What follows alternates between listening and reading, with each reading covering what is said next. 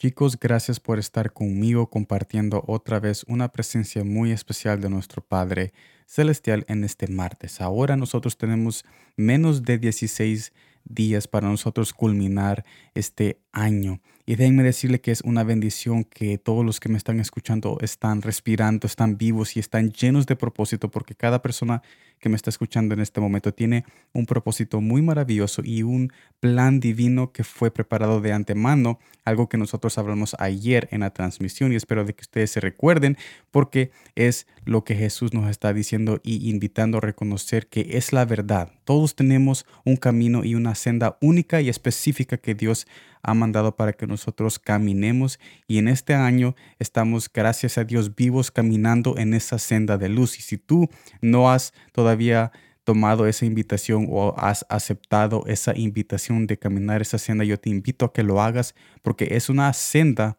que tiene tu nombre y que tiene una presencia muy especial, que es la presencia de nuestro Padre Celestial, que te quiere acompañar en esa senda que Él ha preparado de antemano para que tú la camines y tú veas la gloria de Dios en esta tierra de los vivientes. Sin embargo, en este día estaremos viendo primero de Timoteo capítulo 1 versículo 13 que me dice de esta manera. Habiendo yo sido antes blasfemo, perseguidor y injuriador,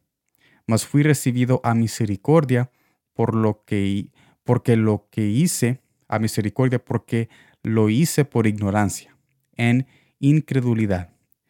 Injuriador, mas fui recibido a misericordia porque lo hice por ignorancia, en incredulidad. En otras palabras, Jesús me está invitando en este mensaje que nosotros tenemos una oportunidad muy maravillosa de poder cambiar nuestro futuro, porque si estamos todavía viviendo en nuestro pasado, nuestro futuro será algo más peor de nuestro pasado, será algo más extremo y va a ser una autodestrucción más extrema que los errores que nosotros hemos cometido en el pasado, porque si el amor de Dios no está aumentando, si su bondad y su misericordia no está aumentando en nuestros corazones, hay otra cosa que está aumentando. Si nosotros todavía estamos viviendo en el antes, hay muchas cosas en el pasado que se van aumentando y se van construyendo en esas armas de destrucción para nuestros corazones. ¿Y qué significa todo esto? Aquí Pablo en este versículo dice, habiendo yo sido antes blasfemo, perseguidor y injuriador. O sea, él estaba diciendo muchas cosas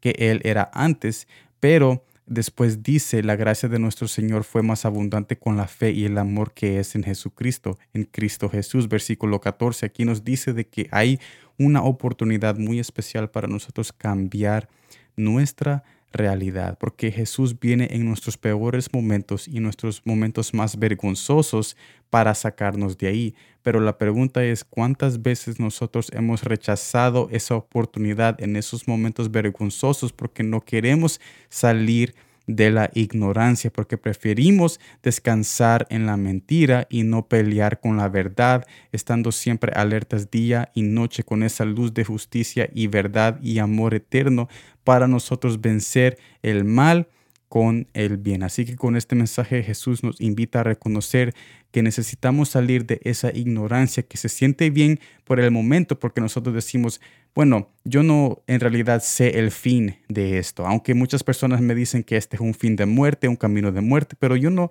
yo no creo en eso. Esa es la ignorancia que Pablo está hablando aquí, pero Jesús nos invita a que no vivamos en la ignorancia para siempre, porque más después la verdad nos traerá esa destrucción y esa justicia nos traerá ese espejo donde nos vamos a ver que realmente somos, qué realmente somos y qué realmente fue nuestro camino de ignorancia cuando nos deje abandonado en aquel día diciéndonos Jesús, vete de aquí porque no te conozco, cuando llame a todas las personas que sí han creído en Él y después nosotros quedaremos aquí con las personas que decidieron vivir en la ignorancia y no en la luz con nuestro Padre Celestial, porque es allí donde nosotros permanecemos y es allí donde nosotros pertenecemos, ya que Él ha pagado un precio muy alto para poder nosotros estar en esa casa construida por sus manos y con su amor eterno. Así que con este mensaje espero de que llenen sus corazones, sus mentes y los animen